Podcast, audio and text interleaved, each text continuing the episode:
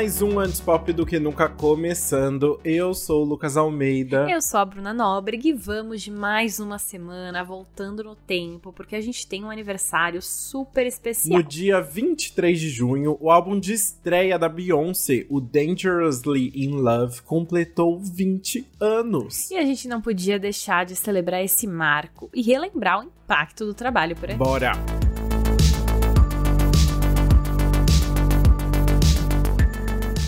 Bom, você provavelmente já deve saber disso, mas a Beyoncé começou sua carreira musical, na verdade, em grupos. Em 1990, ela esteve no Girls Time, que fechou um contrato com a Columbia Records em 1997, tornando-se o famosíssimo Destiny's Child. E aí, depois de algumas formações diferentes, o Destiny's Child chegou aos anos 2000 com Beyoncé, Kelly Rowland e Michelle Williams, que foi quando elas lançaram um dos seus álbuns de maior sucesso, que era o Survive. Só que a partir daí, as três quiseram seguir caminhos independentes, então elas deram um hiato no grupo e começaram a fazer trabalhos solos. A Michelle Williams começou lançando o álbum Heart to Yours em abril de 2002. Enquanto isso, a Bey participou de vários filmes como Austin Powers e Resistindo às Tentações e também estava trabalhando no álbum. Aí, quando estava chegando perto do lançamento, a Kelly Rowland fez muito sucesso com a música Dilema, que era um feat com Nelly.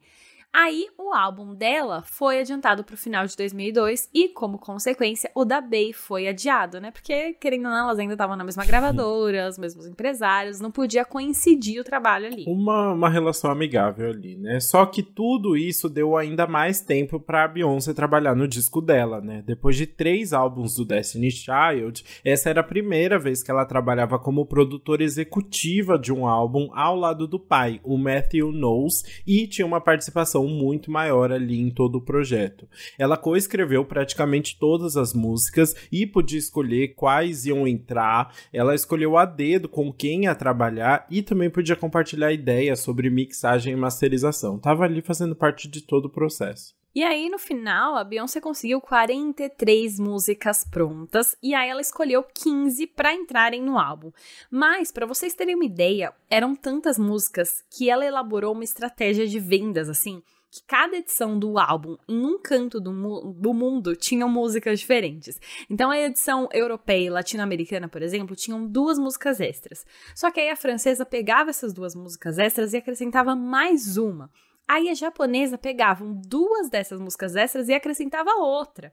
Então, assim, além do talento musical, o espírito de empreendedora já estava lá desde o começo também. Gente, muito bom. Eu adoro que sempre no Japão tem alguma coisa diferente, né? Eu não sei o é que, que, tem com, ah, com as é um edições japonesas, público, né? são sempre diferentes. Acho que sim. Mas em questão de gêneros, a Bey focou muito no soul e no R&B, que a gente já conhece, misturando músicas mais up-tempo com baladas também. Também vale comentar que foi bem nessa época que ela conheceu e começou a namorar com Jay-Z. Então, como o próprio título diz, é um álbum sobre várias vertentes do amor e muitas coisas são bem honestas ali pro que ela tava vivendo com ele. Então, mas ela também explicou pra MTV News o seguinte: eu queria ter um álbum que todos pudessem se relacionar e ouvir enquanto eu estivesse viva e até depois. O amor é algo que nunca sai de moda, é algo que todo mundo experimenta e se eles não estão apaixonados, as pessoas geralmente realmente querem sentir isso. Então, mais uma vez, visionária, entendeu? Visionária. Agora falando um pouquinho ali sobre a equipe por trás do álbum, a Beyoncé não foi nada econômica. Ela realmente foi pegando todo mundo que ela gostava e gostaria de trabalhar junto e foi colocando no álbum. Como consequência, são 17 produtores e 50 compositores. Mas vale lembrar que a Bey gosta de colocar samples em músicas desde o começo da carreira. Então, muitos desses créditos não são de pessoas que estavam realmente envolvidas no projeto projetos, era só por conta de direitos autorais, né? Ufa, pelo menos isso. Ufa. E assim, tem muitos nomes que continuaram trabalhando com a Beyoncé no futuro, como Scott Storch e o Rich Harrison. Mas nesse álbum especificamente, cada música vai trazer um produtor diferente, não tem um principal ali no meio, sabe? Quem unia tudo era a própria Beyoncé. Ela mesmo. era o Norvana dela, unindo todas as tribos. Né? Muito bom.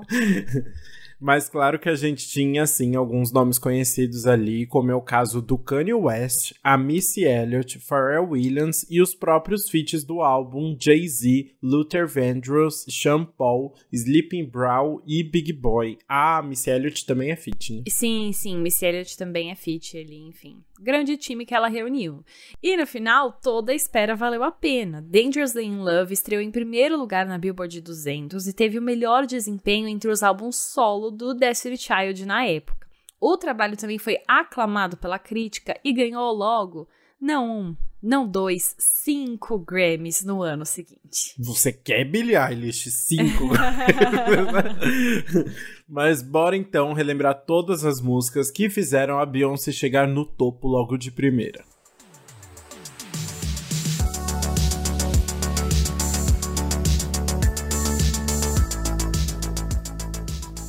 E a gente vai começar logo com o hitzão, né? Crazy in Love. Ela, não, é? ela já chega assim de uma vez, ela, ela não brinca, né? Tudo. Crazy in Love, feat com Jay-Z, foi single, foi lançado em maio de 2003, antes da estreia do álbum, e já mostrou que veio para fazer sucesso, né? Essa música chegou em, ao número 1 da Billboard Hot 100 e passou 27 semanas nas paradas. Na parada, né? Muito. Na Billboard Hot 100.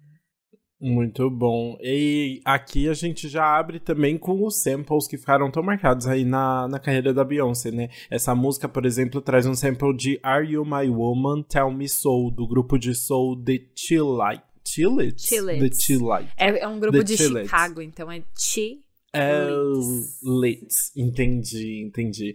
E a música fala justamente sobre se apaixonar e perder o próprio controle das emoções ali. Claramente ela falando sobre como ela estava completamente apaixonada, louca de amor por Jay-Z. Pois né? é, e é engraçado porque essa música surgiu ali, né? Os produtores estavam comentando. Essa música surgiu quando a Bey tava se olhando no espelho e ela disse que ela tava meio assim, tipo, meio bagunçada, assim. Ela falou, ai, meu cabelo tá meio louco. E aí ela falou crazy, né? Ah, e aí, nesse mesmo hum. momento, ela começou a oh, oh, oh, oh, oh, oh, oh, oh, oh. E aí, eles falaram, putz, vamos, vamos fazer uma música com isso? E aí começaram a surgir e ficou meio pronta ali a música. E só bem depois, por conta desses adiamentos do álbum, que eles decidiram chamar o Jay-Z e aí ele, o rap dele entrou de última hora. Muito bom, chocado. Gente, olha como surgiu naturalmente, né? É Mas é talento. isso. Mas apesar do Jay-Z ter entrado depois, desde o começo ela já devia estar muito apaixonada por ele, porque na letra ela tá assim desesperada de cabeça para baixo, né? Ela fala: "É uma coisa engraçada para tentar explicar como eu estou me sentindo e é culpa do meu orgulho, porque eu não entendo como seu amor pode fazer o que mais ninguém consegue". E aí é bonitinho de ver porque assim, eles estão juntos até hoje, Isso né? é legal, então, né? deu certo, né? É muito louco. É muito legal esse álbum, esse álbum inteiro, porque ela começando a se apaixonar e no final tipo assim, deu certo. Teve uma Back with the Good Hair no meio? Foi Back. É back Ai, teve. Teve, teve. É. Mas, aí, mas aí a gente. Ah, esquece rapidinho, né? Vamos, vamos ah, lucrou tanto. É um casamento que já deu, já deu dinheiro desde o primeiro álbum, né? Isso que é maravilhoso. Exato, ai, que coisa boa. Mas eu gosto muito de uma parte da letra dessa música que ela tá falando. Uh, I'm hoping you page me right now. Que é tipo, estou esperando que você vai me mandar um page agora. e é pager. Sabe aquele, era aquele instrumento que é tipo um celular que você manda uma mensaginha. Porque antes do celular existir, meu Deus, e ela colocou isso numa música. Isso denota muito os 20 anos de Crazy in Love. Muito bom. Eu não cheguei a conhecer Paige, Nem mostrando eu. como eu sou jovem. Muito bom.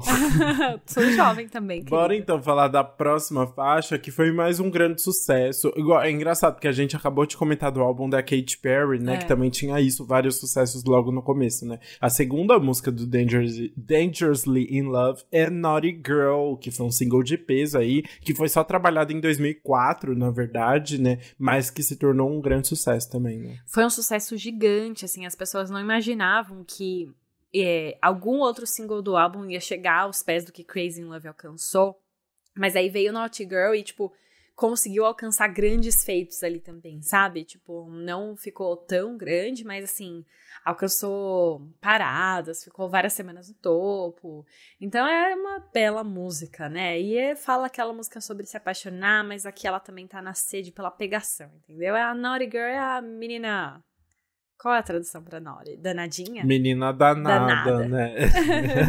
é, ela canta, né? Nesta noite eu vou ser sua menina danada. Estou chamando minhas amigas, a gente vai mudar essa festa. Eu sei que você quer meu corpo. Então ela tá ali pronta. É, né? uma coisa mais ousada, né? Ela continua depois.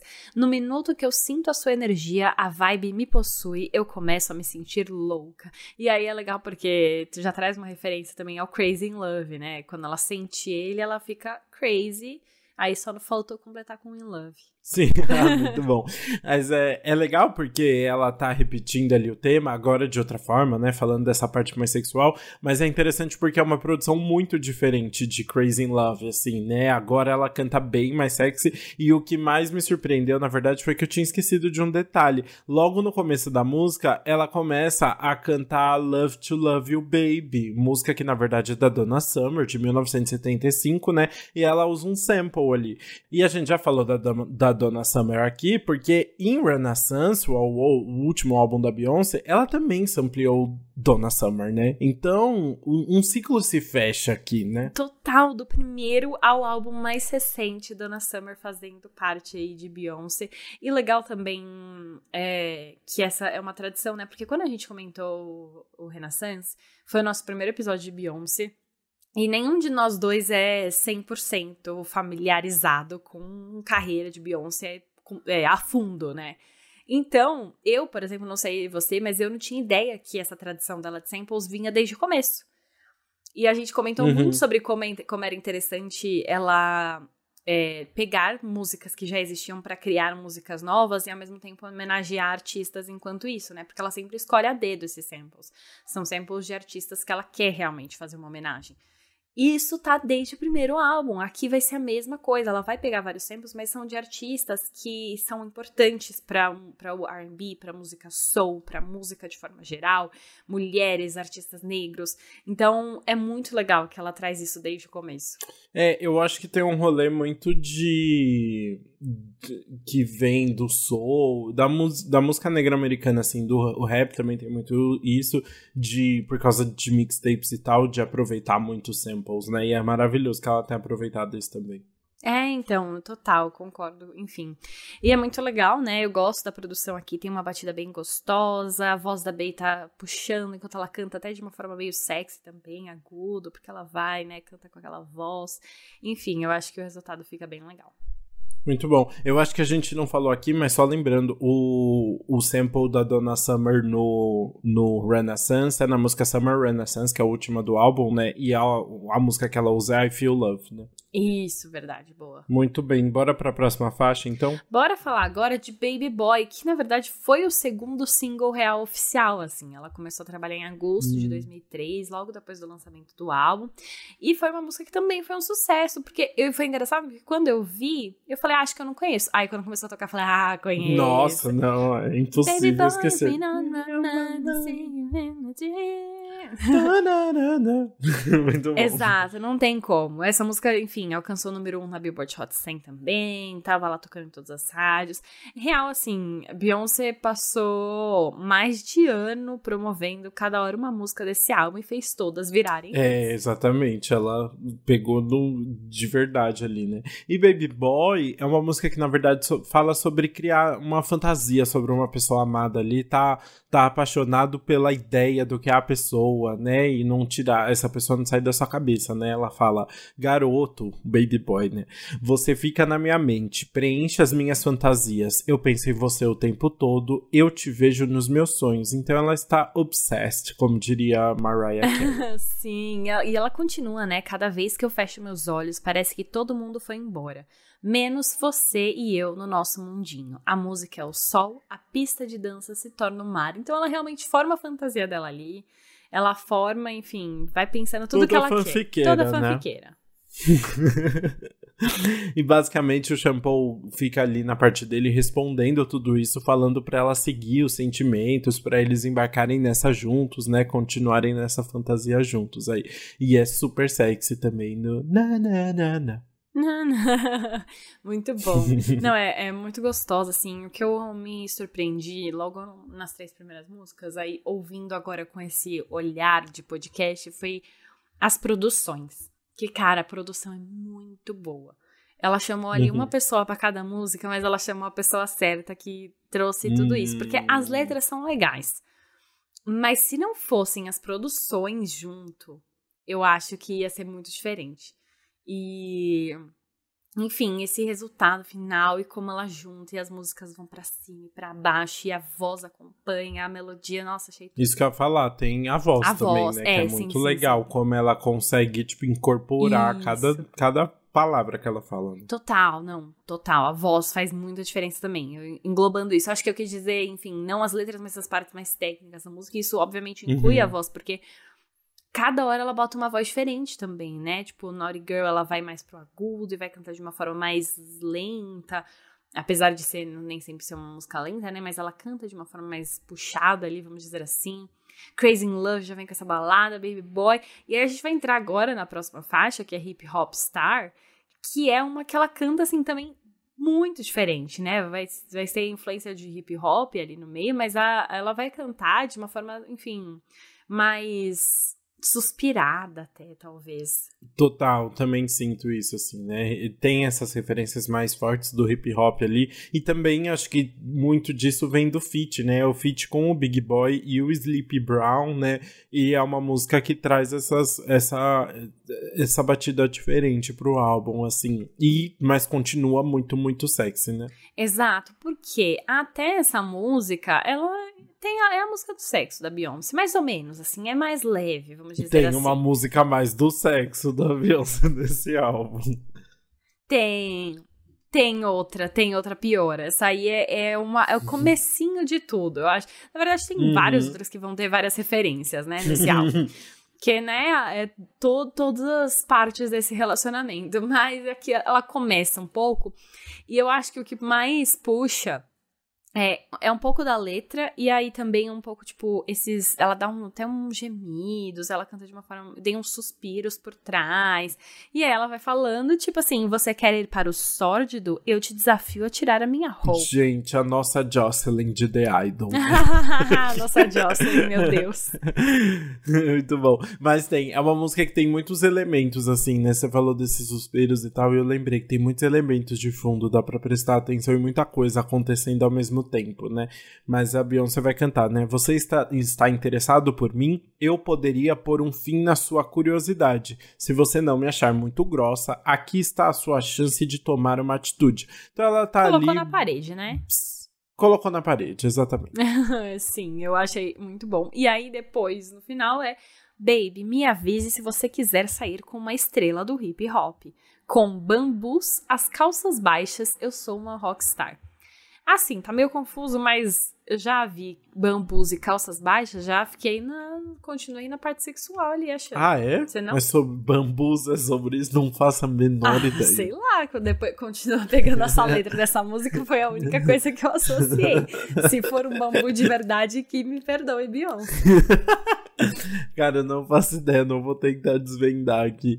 Mas é, é, é exatamente isso. É ela se colocando muito como, tipo, uma grande estrela, assim. Isso é muito legal, né? Ela se colocando no lugar onde ela está, né? Exato, coloca o boy contra a parede, tipo, sabe o valor dela e fala: se você quiser, você vai ter que aguentar. Exatamente. Mas ela vai continuar bem doida por essa pessoa na próxima faixa também, afinal. ela está dangerously in love. Ela tá dangerously in, in love. Be With You, uma música que dá uma acalmada ali na vibe, né? E aí a gente sente mais uma batida de bateria ali guiando no fundo, mas dá uma desacelerada, né? Dá uma desacelerada, exatamente.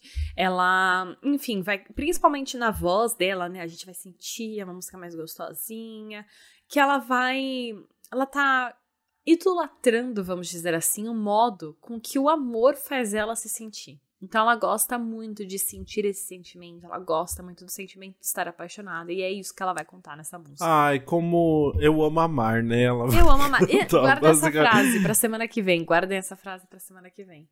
Ai, meu Deus, então. Brinca. Mas a Beyoncé canta, né? Eu amo o jeito que você faz eu me sentir. Fica mais devagar toda vez que você vem para minha cama e apaga as luzes. Depois ela continua. Eu prefiro estar com você porque eu amo o modo com que você grita meu nome e nenhum outro homem me dá o que eu quero. Então ela só quer estar com esse cara ali, Bill e Phil, né? Essa é uma grande música falando de como é bom estar ao lado dele. Né? Exato. E olha só que interessante, essa música tem sample de uma música e interpolação de duas outras músicas. E aqui, assim, até hoje eu tenho um pouco de dificuldade de diferenciar o que é sample e o que é interpolação. O sample é quando você pega é, não a música inteira, mas um trechinho. É tipo isso? Como é? Você sabe diferenciar? Não. Ah, tá. Não aprendi.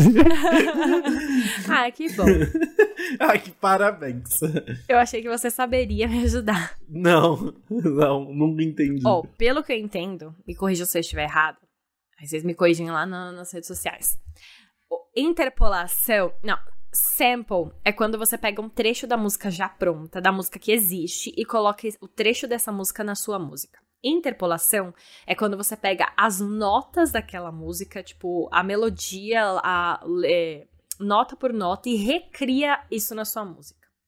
Então é, é mais ou menos o que eu entendi. Nesse caso, a Beyoncé usa sample de Ain't Nothing I Can Do, do Tyrone Davis, que é, enfim, um cantor aí muito importante pro soul e pro R&B. E ela interpola I'd Rather Be With You, do Bootsy Rubber Band, e Strawberry Letter 23, do duo The Brothers Johnson. Então, são duas músicas aí que ela vai recriar as notas dentro de Be With You, e uma música que ela pega um trechinho e coloca dentro da música. Então, é, ela pegou três músicas para criar uma música nova que, tipo, lembra vagamente ali essas três músicas, mas que é completamente nova. mas o que é interessante é que Beyoncé passou cinco músicas só elogiando esse boy, mas aí chegou o momento de dar uma deslizada, né? Chegou o momento de falar um pouquinho mal também, né? Fala, chegou. Porque a gente vai entrar agora na sexta faixa, que é Me, Myself and I, é, que é uma música que fala sobre se ressentir por ter caído no papinho de um boy que atraiu. Ela ficou mal, tipo assim, ah, como que eu fui cair nessa, sabia? Tipo assim, hum, será? Não, eu não precisava ter caído nessa. Ela entende que ela era maior que isso, mas ela caiu. É, né? Ela deixa isso bem explícito ali na letra, né? Ela fala: Eu não acredito que eu acreditei que tudo que a gente tinha iria durar. Tão jovem e ingênua de mim achar que ela estava no seu passado. Hum, Entregou aí entregou. que rolou rolou alguma coisa, rolou um oi sumido, rolou, rolou uma mensagenzinha, um pagerzinho. Um pager. Um e ela fala: Não acredito que eu caí nos seus esquemas. Eu sou mais esperta que isso. Tipo assim, ela sabe, entendeu? Que ela foi trouxa. Isso que é, é triste. Mas ela não perde as esperanças. Ela fala: Você me machucou, mas eu aprendi muito no caminho. Depois da chuva, você vai ver o sol surgir de novo. Fofo fofo. É, é ah, muito bom. Ela né? aprendeu ela... a ver o lado positivo do, do sofrimento que ela passou ali, né? Ela aprendeu com ah, tudo é. isso. É. E 15 anos depois estaria aí fazendo um álbum inteiro sobre uma traição, com visuais, com tudo. Exato, assim, um álbum aclamadíssimo. Então, Ganhando às vezes, mais Grammys ainda. é quem diria, né, que vem um negócio pro, pro melhor. E acho que o que é muito interessante aqui em Me, Myself and I é que a gente ouve muitas vozes juntas, assim, uma grande harmonia acontecendo, né, especialmente no refrão. E quem fez os próprios backing vocals foi a própria Beyoncé, né, então você ficou ouvindo a voz dela várias vezes. O que eu acho que fica muito legal no álbum, eu só fiquei pensando, nossa, isso no show devia ser muito sem graça. Hum. Porque normalmente quando a pessoa hum. harmoniza aquela mesma, aí fica normalmente tipo a backing vocal cantando a parte que você mais quer ouvir ela cantando assim, e ela só fazendo umas harmonias, cantando bonitas. Assim, ah, né? mas às mas, vezes se ela pega boas backing parte. vocals, é, ah, não, mas eu queria a Beyoncé cantando todas as vozes ao mesmo tempo. justo, justo. Mas, enfim, eu gosto e eu gosto muito, assim, dessas harmonias que ela faz, que eu acho que deu um toque bem legal para essa música. Que ela é um, um som mais gostosinho, né? Ela tem um pouco de groove, assim, que você, tipo, sente a vibe dessa música. Eu gosto bastante dessa produção. Também gosto bastante. Assim como eu gosto da nossa próxima faixa, que é Yes. yes. Uma música que fala sobre estabelecer limites ali com boys, né? Ela diz sim pra tudo, mas quando ela diz não, é não. E aí o cara tem que respeitar, né? Exato. Não é não. Ícone à frente não do seu é não, tempo, galera. entendeu? Ela sabe estabelecer limites. e, cara, deixa eu falar uma coisa muito aleatória sobre essa música. Eu tava ouvindo de fone, né, de manhã. E essa música começa com um, um sonzinho de alguma coisa sendo mexida ali, que parece um SMR, que eu quase dormi. De tão gostoso que era. É tipo umas estáticas. É tipo um uma estática. estático, é. não é? Só é. que é tão levinho que ficou muito relaxante. É, realmente. Tem. eu não achei relaxante, porque tem hora que eu achei distracting, assim. Me hum. distraía no meio da música, porque você ficou ouvindo, né? Mas tem ali, realmente. Ela canta, né? Eu disse sim para seu número, eu disse sim pro namoro. Sim, nós podemos ficar juntos, mas você precisa me esperar. Respeita bem. É, não, e aí ela fala assim: mas quando eu digo não, não, esta noite você age de forma ingrata. A primeira vez que eu disse não, parece que eu nunca disse sim. E aí ela tá muito chateada, porque, tipo, ela fala, mano, eu já fiz tudo isso por você. A única coisa que eu digo não, ele fica putinho. Aí ela fala: Ah, então, assim, já era, me perdeu, entendeu? Eu vi quem você é de verdade. ah, então já era, adorei. É isso que a Bia fala, eu, eu traduzi, é isso mesmo que ela tá falando. É, ela fala, né? Você estava na parede, eu estava com a minha equipe. Você estava me olhando, eu estava te olhando. Devagar, você veio até mim, eu continuei calma. Você disse olá, eu disse olá. Descrevendo toda essa cena ali dos dois. Se né? conhecendo, né? né? E, tá tu... e parece é... tudo bem, não sei o quê. Parece tudo Só bem. que aí, depois ela fala: Tá tudo bem se você não puder me esperar. Eu tô feliz que eu fiquei sabendo, porque você mostrou sua verdadeira face a primeira vez que eu disse não. E aí já era. Disse não. É, pistolou, agora nunca mais, meu amor. say yes to heaven, say yes to me, já diria Lana Del Rey, né? E Mas é. Eu não sei se você teve isso. essa impressão, para mim o, não dela foi pro sexo aquele momento. Tipo assim, calma, vamos aos Provavelmente. Poucos. Porque ela fala uma coisa é. sobre eles estarem no sofá, um momento assim que tava na casa dela, e aí ele foi embora, entendeu? E aí eu senti uhum. que foi isso. E isso é muito significativo pro, pro, pro finalzinho desse álbum. Guarda essa info. Olha, interessante. Aí vamos então para a próxima faixa já, porque aí a gente vai chegar em um feat muito especial, né? O primeiro feat feminino do álbum. Estamos falando de Missy Elliott, amiga de Anitta, mas antes disso, amiga de Beyoncé, não é ah, mesmo? ela é gigante, né? E a gente vai gigante. falar da oitava faixa que é Signs. E assim, gente, que música maravilhosa. Essa música é, é Beyoncé provando que ama signos e sabe tudo sobre astrologia. Por quê? Gente, ela pagou uma astróloga para escrever essa música, não, não é possível, não é né? possível. o refrão, ela listando todos os signos, ela começa por Capricórnio, né, o mais importante, e aí ela vai listando todos os singles no refrão, e aí a música, ela falando é, o, quais características esse boy puxa de cada signo. E Exato, é ela canta, né? Em dezembro, todo signo tem seu próprio modo. Eu estava apaixonada por um sagitariano. Olhe todas as emoções que ele me fez passar. E aí ele vai, ela vai citando signo por signo nessa história, né? É, não, e antes de tudo, vamos falar quem é sagitariano, né? Jay-Z, sagitariano, querido. Sagitariano. É, nasceu dia 4 de dezembro. E aí depois ela fala ainda, o afeto de um virginiano. Qual signo combina melhor com o meu? E ela é virginiana, então ela dá o afeto. Então ela precisa de algum signo que devolva esse afeto para ela. E ela vai falar qual signo combina. E aí ela vai listando. Exatamente, né? Ela fala: "Queria que ele fosse de virgem, o mesmo signo que eu e soubesse como demonstrar amor, porque eu já fui magoada por um pisciano. Eu queria que ele fosse sexy como um escorpiano, o modo com que ele me abraça sensível como canceriano.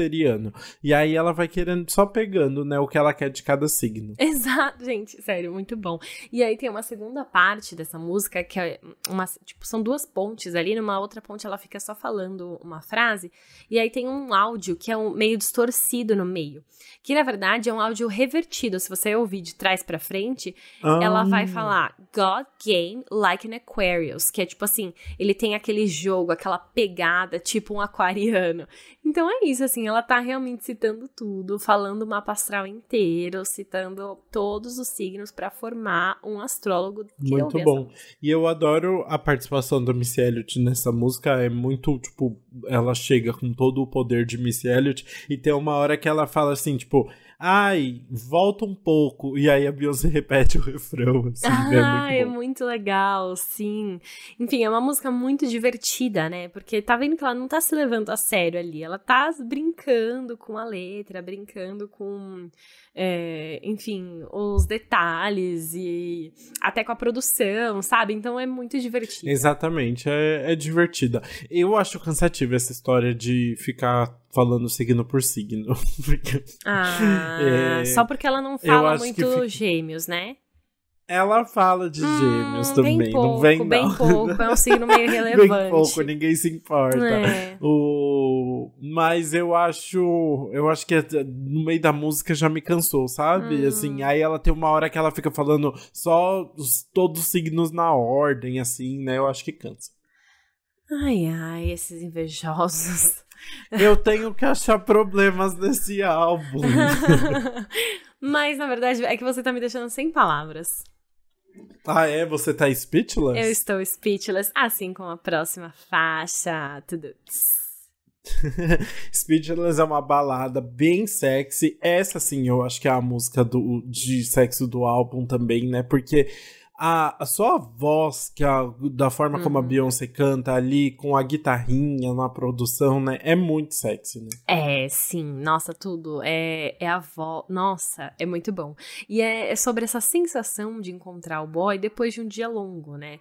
Ela vai falar. Te esperei o dia inteiro. Esperei que você usasse a chave que abre a minha casa meu coração começa a tremer enquanto eu ouço seus passos. Então ela tá ali só esperando ela ele. Ela tá só esperando ele, né? E aí rola, né? Tem uma hora que ela fala, né? Deitados tão pertos, eu sinto sua pele encostando na minha, apenas suor entre nós. E no refrão, especialmente, ela só fica repetindo ali, você me deixa muitas vezes e respirando bem fundo, assim, né? Meio no, no ato, quase. Pois é. E aí, agora, lembra que eu falei pra vocês guardarem a informação do sim que ela falou não pro hum. sexo? Agora, meu querido, é assim: o outro perdeu, esse aqui esperou e teve, entendeu? Porque ela vai falar, sem palavras, tudo que eu consigo dizer é sim. Agora ela diz sim, entendeu? Se você tivesse sido paciente um pouquinho, você teria conseguido, boy. Só que ele perdeu. Muito e agora bom. o outro que Muito consegue. bom. E todos ficam o quê? Speechless, Speechless. completamente calado, sem palavras. Exato. E, é, e depois de escrever tudo isso, né? Agora, enfim, já tá soltinha, o que, que a gente vai fazer? Entrar no feat com quem? Jay-Z. Décima faixa, That's How I Like It. Sim, Jay-Z retorna para esse álbum aqui. E aí, ele, nessa música aqui, em que uhum. basicamente é uma resposta para deles ali, de porque eles funcionam tão bem juntos, né? Antes antes estava só Crazy in Love, agora já tá um relacionamento fundado aqui. Né? Exato, né? não, agora eles estão muito fixos lá, e aí a Beyoncé vai, vai falando tudo que ela gosta nele, explicando porque ela gosta nele, e ele vai responder, né? Tipo assim, você não tem que ligar pro que os outros pensam, porque aqui as pessoas, a gente sabe o que a gente tem, entendeu? Então eles estão falando sobre eles ali no meio. Sim, é, ele, ela fala, né? Eu preciso de alguém que cuide de mim. Combine a roupa com o Nike Air. Não tem nada de errado com isso. Agora ela tem, tem parceria, tinha parceria com a Adidas, nem pode cantar é, essas músicas. É verdade, mais, agora né? não pode. Inclusive, lançou uma baita coleção com a Adidas que eu vi todo mundo comprando até Cara, e falaram que era só no Brasil, né? Uma é, loucura. Tudo. E depois ela continua, né? Eu gosto da sua honestidade, honestidade, integridade, me eleva. Então, por favor, nunca mude. É muito fofo. Agora não é mais sobre sexo, agora é sobre Conexão o, a espiritual. beleza que vem de dentro. Exato. É. Não, é isso, é a beleza que vem de dentro. Ela tá contando tudo que ela gosta nele.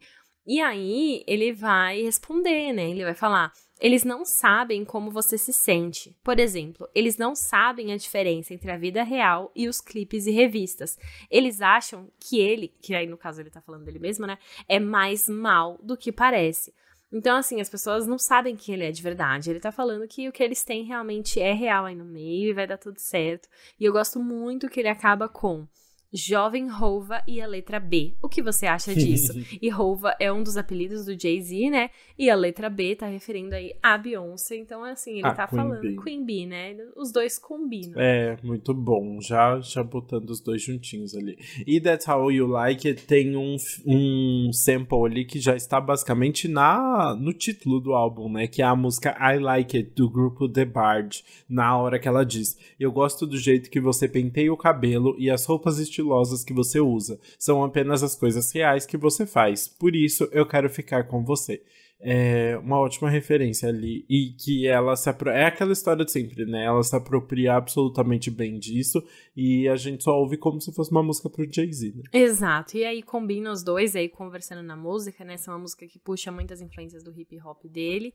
E forma esse dueto aí super romântico. Bora então falar da próxima faixa, que é um feat com a própria Beyoncé. o que é maravilhoso, né?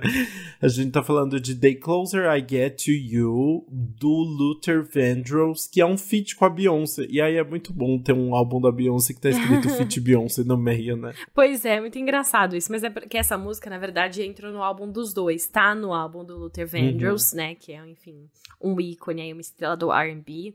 E aí a Beyoncé colocou no álbum dela também porque ela gosta. Só que, curiosamente, essa é a única música do álbum que não é original. Ela é um cover de um dueto clássico da Roberta Flack com o Donny Hathaway, que foi lançado em 1978. E aí eles fizeram essa versão nova e quiseram colocar nos dois álbuns. Muito bom. E aí fica uma grande curiosidade aqui. Essa música já ganhou uma versão em português. Por quem? A nossa MC a Beyoncé. Nossa MC Beyoncé. Ludmilla regravou essa música. E ela ainda gravou com o nosso Jay-Z brasileiro, que é o Belo. Ai, que horrível, não. não, Jay-Z no topo. A versão brasileira, então, dessa música se chama Não Vá Me Enganar, né? E aí junta Ludmilla e Belo. Aí. Não, sério, muito bom. E é uma balada muito romântica, né? Os dois vão cantando ali. Parece realmente um clássico. As vozes deles ficam lindas juntas. E eles estão novamente se declarando aí de uma forma mais levinha, mais devagar. Sim, eles cantam, né? Aqui ao seu lado, o tempo parece voar. Eu preciso de você mais e mais. Vamos dar uma chance ao amor. Depois eles ainda falam: Eu tento me, diz... eu tento me dizer que a gente não poderia ser mais do que amigos quando eu sempre soube que isso era real. Então eles estão ali nesse momento super especial. Né? É isso, eles tentaram negar, tentaram fingir que não era real, mas é amor verdadeiro, entendeu? E aí depois de descobrir que é amor verdadeiro, a Beyoncé vai perceber que ela está perigosamente apaixonada. e a gente vai entrar na nossa décima segunda faixa. Exato, a gente tá falando da faixa título, Dangerously in Love, que na verdade é uma nova versão da música que já tinha sido lançada no álbum Survivor do Destiny's Child, né? E a Beyoncé pegou aqui, era para ser na verdade uma versão remix delas, né? Mas foi usada como uma faixa título da Bey aqui e ganhou destaque. Né? Ganhou muito destaque. O que era para ser um remix ganhou Grammy de melhor performance feminina de R&B no Grammy de 2004.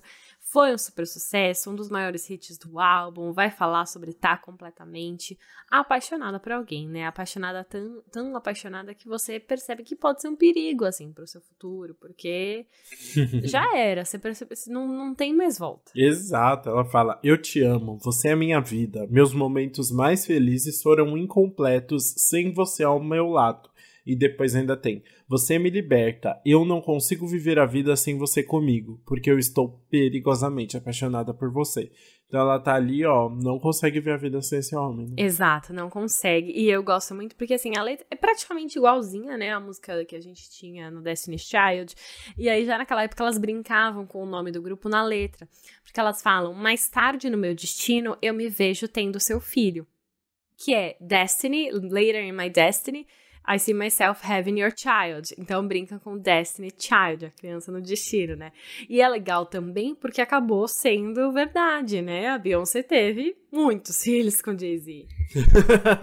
é verdade, você tem um ponto. Inclusive tá trabalhando, tá botando a filha para trabalhar. Tá botando a menina para trabalhar. E ela está arrasando, né? A menina tem um muito carisma. Arrasando. O... É, é engraçado, Dangerously in Love é tem, tipo, uma similaridade muito grande com Crazy Love, assim, questão de temática, né? Mas tem seu, tem seu charme ali. Acho que especialmente por ter vindo do Destiny's Child, né? Fazer essa menção a Beyoncé. Né? Sim. A carreira anterior da Beyoncé. É legal ter isso, né? Uma ponte legal, mas é engraçado porque foi homenageada no Grammy a versão da Beyoncé, não a de Survivor ali, né?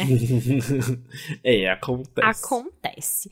Mas, falando em Beyoncé, a gente vai passar para a 13 terceira faixa, que na verdade verdade, é o interlúdio. É, e chama Beyoncé Interlude. É tipo assim, bem direto. Não precisa de um título muito chamativo, é só a realidade ali. Que é um interlude bem rapidinho, uma declaração de amor em forma de poema ali, nem tem instrumental nem nada, é só ela declamando. E é quase uma intro para a próxima faixa, mas tem um poeminha bonito aí no meio. Sim, a Beyoncé fala: Eu acredito que as harmonias sejam cores. Toda vez que eu pinto, como eu pinto sacanagem. Toda vez que eu pinto, melhora a minha harmonia. Ontem eu tentei te pintar. Aí eu não tenho maturidade para ler isso aqui. Desculpa. Você perdeu muito. Tive crise. Ontem eu tentei te pintar, mas as cores não foram bonitas o suficiente. Seu amor vai além do que eu posso dizer. Com amor, Beyoncé. Ai, muito bom, você é péssimo. Mas enfim, Eu é pra péssimo. ser uma introdução super romântica, mas aí entrou um pouquinho na quinta série. Mas é isso, assim, Beyoncé vendo as cores nesse amor, mas nada é tão bonito quanto esse amor de verdade. E aí a gente vai fazer a ligação com a 14 faixa, que é Gift from Virgo, que é presente de virgem. E, na verdade, assim, uh, essa frase quase não aparece, aparece uma vez na música, porque na verdade é o título, tipo, essa música foi escrita como um presente de uma virginiana, que é o presente dela para ele. Então essa música vai falar sobre todos os sentimentos dela que ela quer confessar aí para ele nessa música. E é muito bom porque só, né, mais uma referência em Renaissance, ela tem a música Virgo's Groove, que ela continua ali completamente apaixonada pelo Jay-Z até é, hoje. É, então, é muito legal, né, essa associação que ela continua usando se é, continua usando signos, continua se declarando através de músicas e continua se declarando pro mesmo homem, cara. Exatamente, pro mesmo homem, depois de tanto tempo, né?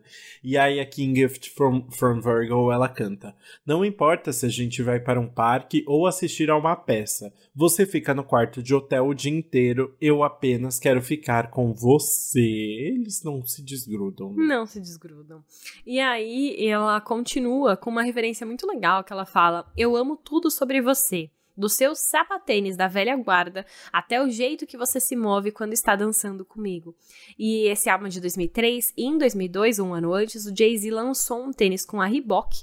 Então a gente já falou de Nike, de Reebok, mas de Adidas não. Esse álbum com certeza é proibido para Beyoncé. Mas o Jay-Z lançou esse tênis com a Reebok, que ele disse na época que era inspirado em um tênis da Gucci, um sapatênis da Gucci de 1984. Ou seja, Não. então teve essa inspiração de um sapatênis da velha guarda para ela escrever essa frase que se referindo ah, a ele. Ah, entendi. Não são, não é Thiago Leifert aqui. Não, não, não. É outra coisa. É Gucci, entendeu? Um negócio mais Tá, tá bom.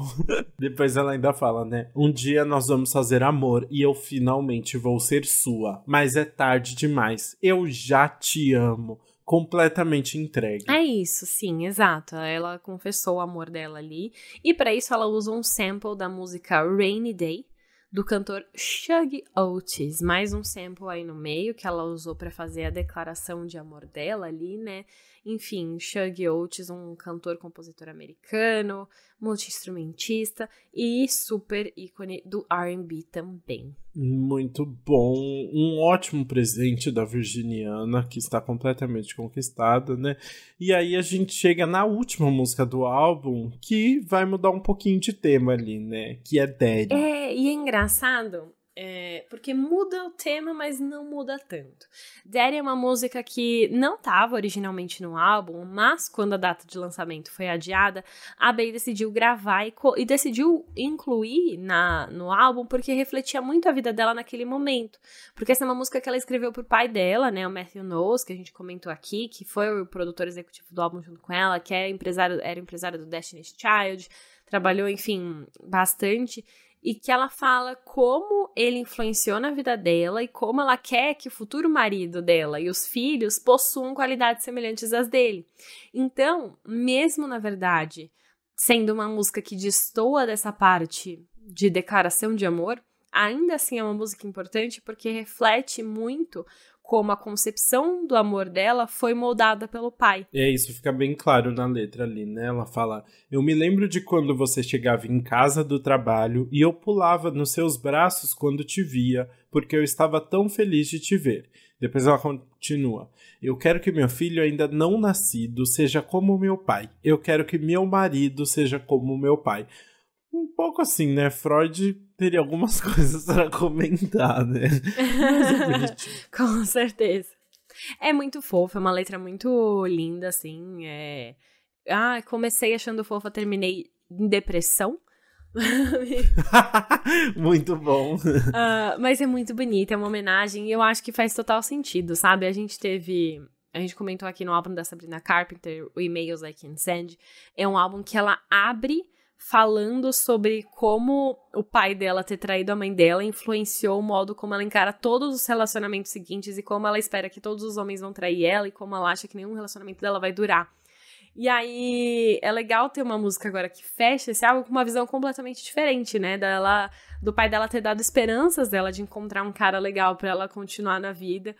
E que na verdade foi ao contrário, né? Beyoncé fez essa muito antes do que a Sabrina Carpenter.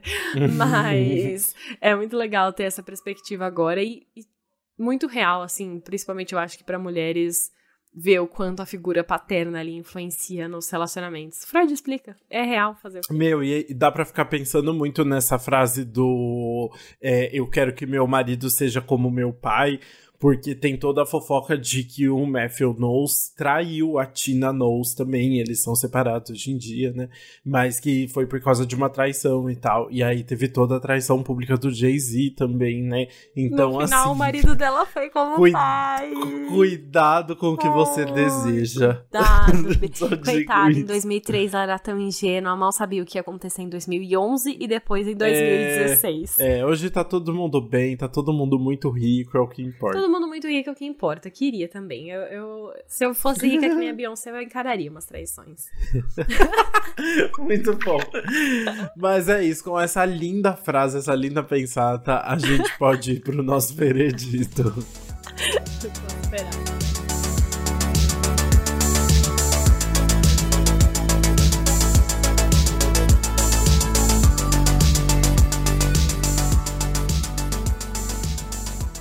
Bom, começa com você. Qual música você vai pular desse álbum? Ai, gente, vai ser só porque me irrita um pouco as, os signos. é signs. Ai, você é muito chato. Nem parece. Desculpa, me cansa um pouco essa história da. É, porque tem Qual hora que ela fica. Aí vem Capricórnio, vem sei o que lá. Que? Qual é seu ascendente? Leão. Hum, muito egocêntrico, né? Se não foi citado muito. Pouco comentado, não foi citado o é. suficiente. Fazer o quê? ah, mas é, acontece, não me apaixonei. Mas é só por isso. Mas é uma música. A parte da Missy Elliott é perfeita, é tudo perfeito. Mas não consigo me apaixonar pela letra. Aí me tira um pouco, assim, do álbum. Mas é um álbum muito bom, não tem por que pular nada, na verdade. Ah, eu concordo com você. A minha eu vou escolher Hip Hop Star. Mas, assim, hum. não acho também não é porque a música é ruim, mas pessoalmente para mim não é tanto que me agrada assim. E se for para escolher uma música com rap, que foram logo duas seguidas, né? A gente tem Baby Boy com Sean Paul e depois Hip Hop Star com Big Boy e Sleepy Brown. Eu prefiro Sean Paul. Então, não, não, não prefiro Sean Paul, prefiro Baby Boy, a música, né?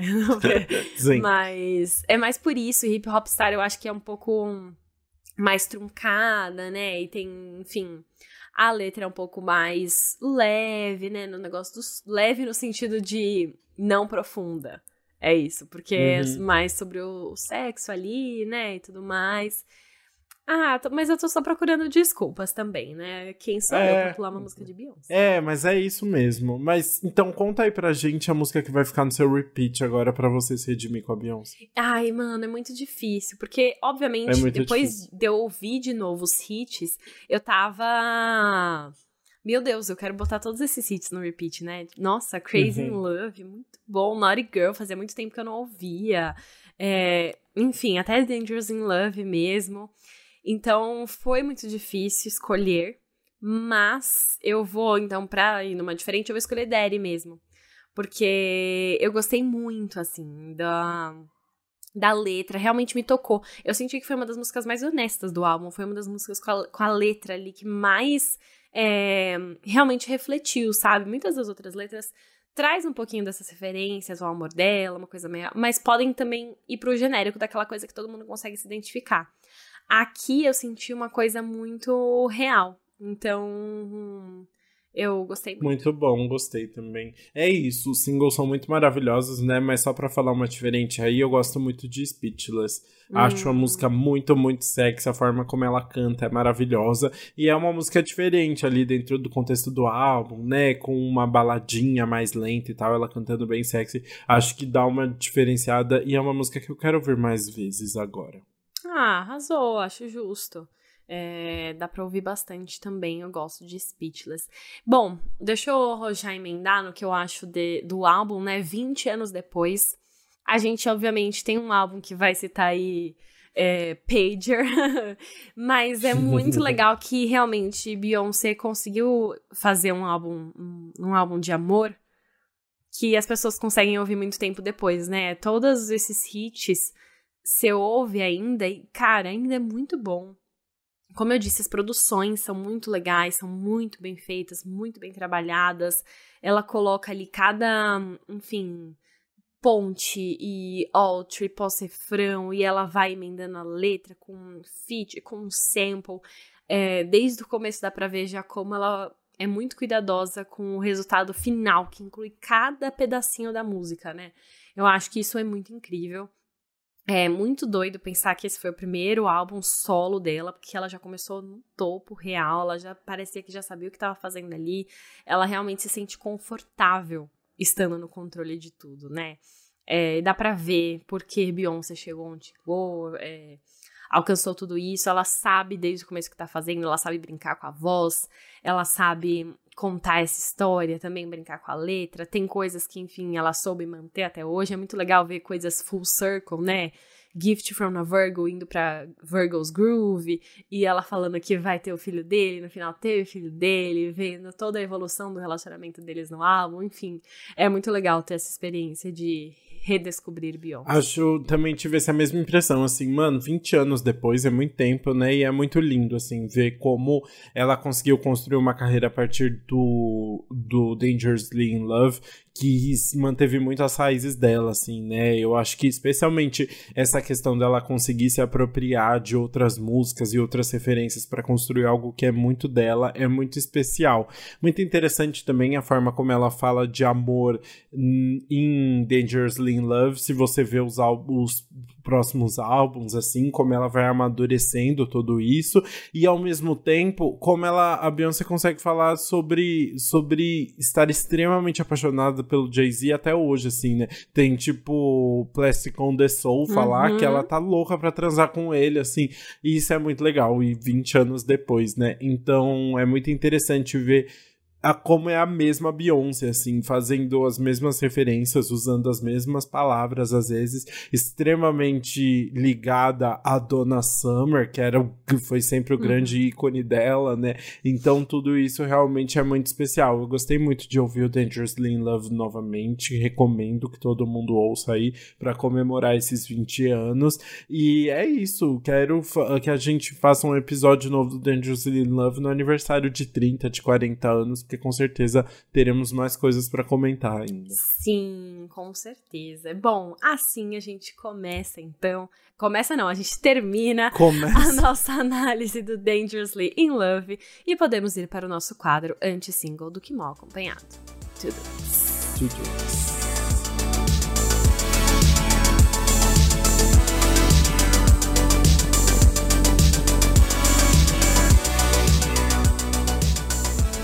E hoje a gente tem mais um quadro super especial por aqui, porque a gente tá com uma convidada. A Tilly é uma cantora de 20 anos, que a gente pode dizer que é uma super promessa do cenário musical, mas a verdade é que ela já tá arrasando há muito tempo. É, a Tilha começou a carreira bem cedo, já tem um álbum lançado, mais de 20 singles, várias parcerias e até indicação para prêmios, assim, uma pessoa completa, multiartista, sabe? Então, Tilha, seja muito bem-vinda ao Antes Pop do que nunca. Sinta-se em casa, viu? Ai, gente, amei essa introdução. Obrigada pelo convite. Vai ser um prazer conversar com vocês aqui hoje. Ah, muito que legal. Bom. bom, e você começou sua carreira musical com 17 anos, mas assim, você tá é, inserida na música há muito tempo, né? Você pode começar contando, então, como surgiu essa sua paixão pela música? Sempre foi algo que você quis fazer profissionalmente? Então, eu digo que desde quando eu me entendo por gente, a música sempre esteve muito presente, assim, na minha vida, né? É, os meus pais trabalham com isso, meu pai é produtor musical, minha mãe é empresária de artistas da música, cantores. Então, eu sempre fui muito envolvida, né? E sim, desde pequenininha, é, eu sempre soube que eu queria ser cantora. Eu sempre é, ficava cantando na frente do espelho, no chuveiro, comprando DVDs de vários artistas que é, eram bombados, assim, no Brasil na época. Ficava cantando em cima. Então, era algo que eu sempre quis, assim. É, e que quando eu fui é, entendendo mais sobre, eu percebi que seria muito inteligente da minha parte me lançar bem perto quando eu fosse maior de idade, para não ficar, ter que fazer aquela transição, né? Enfim, que é meio difícil para algumas pessoas. E aí eu falei, então, quando eu for maior de idade, terminar a escola, eu começo na música. Foi isso que aconteceu. Gente visionária, planejou tudo desde nova. Ela já bom. tem a alma de empresária, é aqui, toda influência. É verdade. Para quem não sabe, só dando um contexto aqui, a Tilly é filha do Denis DJ e da empresária Camila Fialho. Então, assim, dois nomes gigantes aí da indústria, né? Então, eu imagino que tenham sido aí grandes influências para você, né? Queria saber um pouquinho, eles te apoiaram desde o começo, desde a primeira vez que você falou que queria seguir na música também, e teve algum grande conselho que eles te deram que você guarda e leva até hoje? Então, é muito bom falar sobre isso, porque não só na música, eu acho que em qualquer profissão, tem pais que realmente não apoiam os filhos, né? Que não, enfim, não torcem, querem fazer, querem que façam outra coisa, enfim. Os meus pais, eles sempre, eu tenho certeza que eles me apoiariam em qualquer decisão que eu tomasse, entendeu? E quando eu falei da música, por incrível que pareça, o meu pai achou muito legal, assim. Meu pai viu mais pelo lado, ai, tá seguindo os meus passos. E a minha mãe ficou um pouco mais assustada, porque a minha mãe é mais o pé no chão mesmo, negócio da empresária. Então, esses conselhos de é, toma cuidado, os lados negativos, minha mãe, como, como bom papel de mãe, foi que trouxe mais para esse mundo, assim, né? É, deixando, ó, você vai começar a carreira, mas é assim, assim, assado. É tal, tal, tal coisa acontece. É, você quer mesmo assim? Enfim, então eles não não deixaram de me apoiar em nenhum segundo, mas os meus pais são muito sinceros, assim, quando é para sentar para conversar é, de algo que eu posso estar tá fazendo errado, ou que eu posso estar tá só me atrasando, eles falam sobre tudo. Mas um conselho que eles sempre me dão, assim, é o, o manter o pé no chão, né? Ter consciência de tudo, trabalhar muito pro meu e correr atrás do meu, porque nada vem de graça, é, por mais que os meus pais trabalhem na música, eu preciso trabalhar da mesma forma, né? Não quer dizer absolutamente nada isso. Enfim. Total. Gente, é maravilhoso. Eu, eu lembro dos vídeos de você dançando com seu pai sempre, dançando músicas antigas e tal. Então não tem como um pai que gosta tanto de música não apoiar quando vê uma filha talentosa também, né? Isso é maravilhoso. É, tem o equilíbrio ali para os dois, né? O pé no chão, mas enfim, muito bom que os dois estão ali para você, né? E agora falando sobre seus lançamentos recentes, né? Você lançou agora em maio o single Some com Whindersson Nunes, né? Lil Wind. E essa hum. música eu senti que tem um som um pouco diferente dos seus últimos lançamentos, né? Ela, vai, ela diminui um pouquinho o ritmo, vai numa coisa mais introspectiva. Por que, que você decidiu explorar esse outro lado e como é que foi criar essa música? Eu digo que eu sou uma cantora pop, mas com muita referência no funk. Então, se fosse para me colocar em alguma prateleira, seria no pop funk. É, mas, ao mesmo tempo, eu sou uma pessoa muito eclética, Tilha. Eu gosto muito de é, escutar qualquer tipo de música. E esse estilo de música mais pop leve, uma coisa, uma letra mais sofrida, é algo que eu ouço muito no meu dia a dia e que eu sempre quis fazer. Quando o Some surgiu, eu super me identifiquei com a letra, super falei, nossa, isso, isso tem a minha verdade, eu já vivi essa história, eu quero gravar essa música. E quando eu escutei, eu tinha certeza também que eu queria que fosse um, com um feat masculino. Só que era uma música que tinha muito significado para mim, não podia ser qualquer pessoa. Chamei um amigo que é da música, acabou que não rolou. E depois disso conheci o Whindersson e eu falei, meu Deus, não rolou por um motivo bem especial, que tinha que ser com ele. Ele foi um cara incrível, assim, ele, nossa, super fechou comigo, fez a música acontecer. E foi muito bom para mim poder experimentar esse outro lado, né? De lançar essas músicas mais calminhas, só me teve um desempenho muito bom no meu público, assim. É melhor que muitos lançamentos meus, assim, que eu faço de funk, que já é na, na minha prateleira, vamos dizer assim. E eu tô muito feliz, eu quero lançar mais músicas desse estilo, é, porque eu sinto que ganhei um novo público e consegui agradar o meu. Que legal. E Tília, você comentou sobre essa questão de ter se identificado com a letra mais sofrênciazinha desde o começo. Isso é algo é, é, algo que você leva em conta sempre assim nas, nas suas músicas? Isso passa pelo seu critério também? Passa, passa assim. Eu gosto muito de cantar música que seja a minha verdade. Eu acho que assim, quando eu externo, passa mais verdade para a pessoa, entendeu? E uhum. acabam prestando atenção, escutando, se identificando com a música. Então, é, eu procuro sempre ser uma história que eu já vivi, ou uma ideia que tenha na minha cabeça, ou algo que eu concordo e penso, né? É, eu não sou uma pessoa que bebo e eu já gravei uma música falando, ah, a gente sai, né? porque eu sei que outras pessoas fazem isso e vão se identificar. Mas eu, você não vai ver eu falando de uma coisa que eu não concordo, que eu sou, tipo assim, numa letra minha. Eu gosto bastante de falar sobre a minha verdade e só me teve bastante é, esse momento, um lado mais intimista, porque eu tinha vivido uma história dessa, né, com uma pessoa e pude botar isso na música. Foi bem legal. Eu amo quando tem uma pequena fofoca por trás. Mas tudo bem, a gente não pode, pode ficar tranquila que a gente não vai perguntar sobre a fofoca, a gente vai ficar só pensando. Né? Mas, Tília, e você falou um pouquinho, né, sobre como foi você conhecer o Whindersson e aí acabou rolando o feat. Mas como é que foi? Você convidou ele, ele aceitou fácil, demorou muito tempo para gravar? Como é que foi esse processo? Olha, foi um dos processos mais legais, assim, de feat que eu já gravei na minha vida. Se não Acho que o mais, é porque é meio complicado falar isso, porque outras pessoas eu virei muito amiga também, o negócio depois. Mas o, o que aconteceu com o Whindersson é que ele é além de cantor, né? O Whindersson é um puta artista, ele tá em todos os lugares. Uhum. É ele se propõe a estar e consegue fazer muito bem que seja na luta, na comédia, na música, é, como ator, ele está em todos os lugares, isso é muito legal. Eu conheci ele, eu já conheci ele como artista, né? Mas pessoalmente nunca. Conheci ele numa viagem com vários amigos para comemorar o aniversário de uma amiga em comum. E eu me encantei, eu me encantei porque desde pequena eu convivo nesse meio artístico e eu sei muito das verdades que acontecem nesse meio artístico. E eu sei muitas pessoas que fingem, tipo assim, ser uma pessoa que não não é na realidade. E ele me assustou de ser o oposto, mas o oposto, assim, se eu achava ele legal no, no, Instagram, ele é incrível pessoalmente. E aquilo eu fiquei assim, não é possível que esse cara seja tão bom assim. É uma coisa que você fica até se questionando. E ele é muito simpático, ele é muito atencioso, ele fala com todo mundo, ele conversa, ele quer saber de você, ele se preocupa, assim, sabe?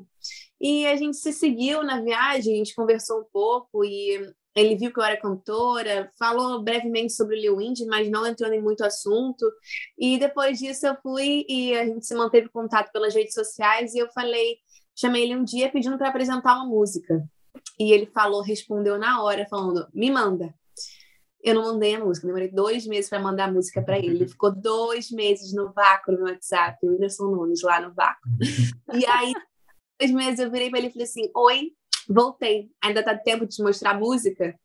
E aí ele falou, respondeu na mesma hora: Manda. E aí eu mandei, ele escutou e falou: Me manda sem, sem nada que eu já quero gravar minha voz. E eu mandei a, o BG da música e ele gravou a voz. Assim, gente, foi a pessoa mais rápida, assim, desde o momento do que eu avisei, convidei para o feat, mandei a música, ele gravou, gente, eu planejei o clipe, apresentei para ele, ele concordou com tudo. Cara, o cara não reclamou de nada, ele foi para a gravação do clipe e ele estava muito próximo da primeira luta dele, estava se concentrando muito, é, uhum. treinando. E ele gravou o clipe com a gente, foi demais, assim. E após também, que é uma coisa muito importante. é, eu sabia que eu estava fazendo uma música com o Lil Wind, não com o perfil do Whindersson Nunes, né? Então, talvez ele não iria postar nada no perfil dele, que tem 60 milhões de seguidores. E ele postou. Uhum. Eu falo para ele até hoje, você não tem noção o que é isso para mim.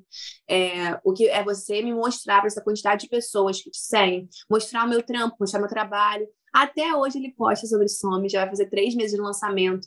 E é isso que eu digo, de que eu acho que eu nunca tive essa atenção de um feat de uma pessoa que é bem maior do que eu, em questão de visibilidade, números e tudo, é, me apoiando. E eu agradeço por isso por ele, assim, até hoje. E eu falo que você precisar, o que eu puder te ajudar, eu tô aqui porque você me ajudou muito e eu nunca vou esquecer disso, porque infelizmente isso nesse meio artístico é muito difícil acontecer. Nossa, Gente, imagina, que fofo. Muito ele é. bom. é. Não, eu só lembro, eu fui em um show dele, e aí eu lembro que ele ficava jogando Air Jordan para todo mundo. Eu só queria ter pego um, não consegui.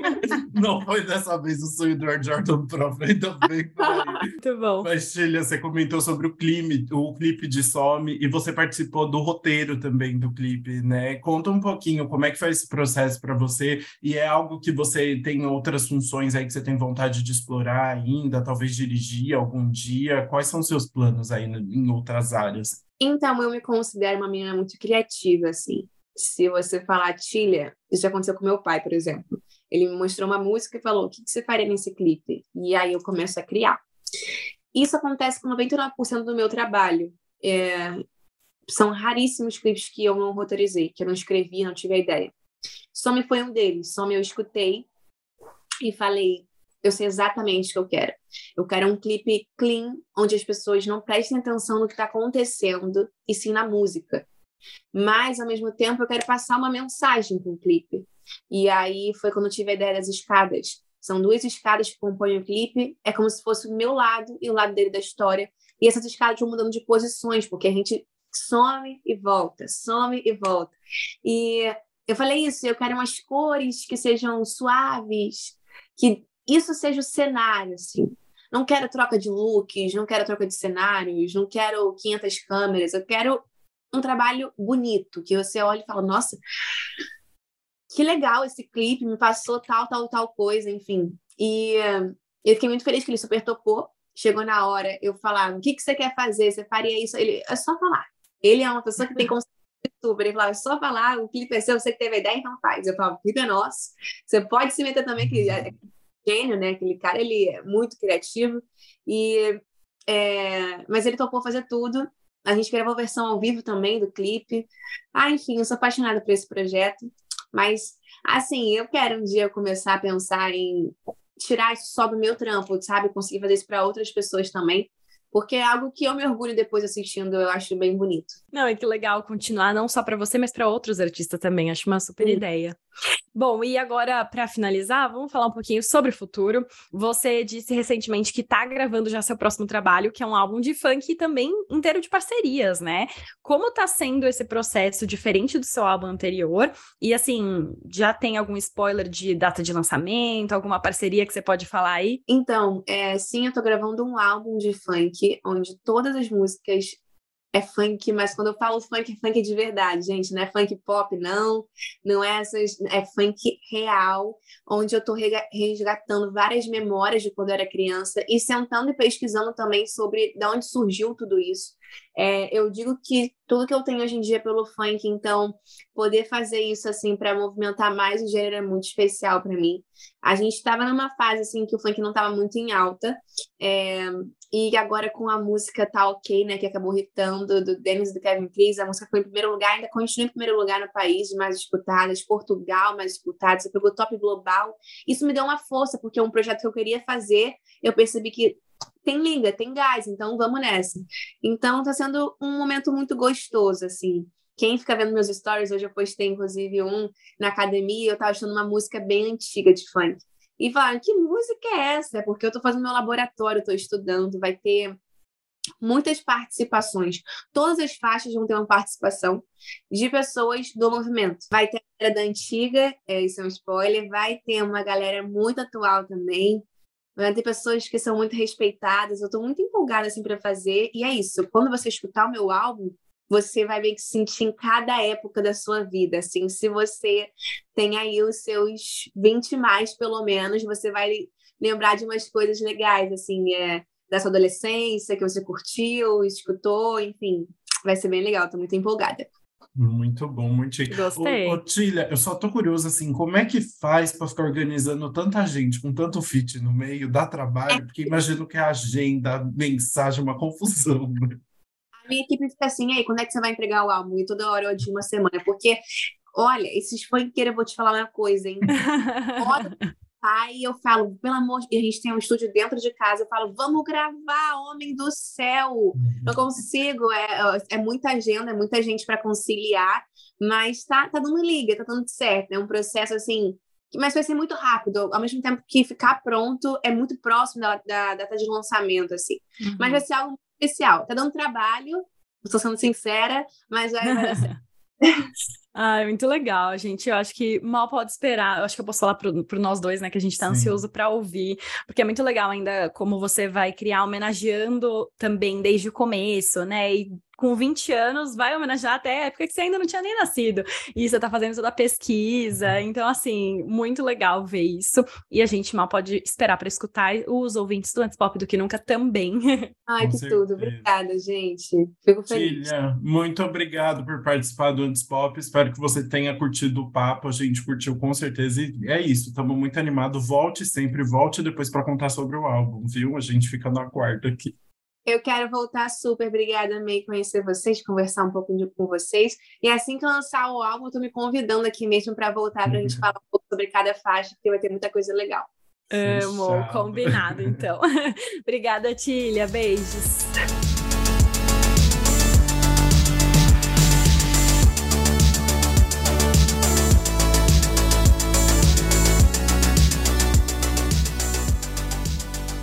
E assim chegamos ao fim de mais um episódio do Antes Pop do que Nunca. Espero que vocês tenham gostado da nossa análise de Beyoncé e também no nosso papo com a Tília. Muito legal ter tido esse papo aqui, essa oportunidade de conversar com ela, mais uma entrevista aqui no podcast. Enfim, muito legal poder trazer isso para vocês. Espero que vocês tenham gostado. E aí vocês contem o que vocês acharam pra gente nas nossas redes sociais. Por favor, antes pop do que nunca no Instagram e no TikTok, antes pop podcast no Twitter. Vai lá, fala o que, que você achou das últimas músicas da Tilha, do Dangerous, Dangerously in Love também. Se você sabe falar Dangerously in Love, diferente de mim, que gaguejei todas as vezes. E é isso, a gente se vê semana que vem com mais um lançamento maravilhoso. Beijos! Beijos!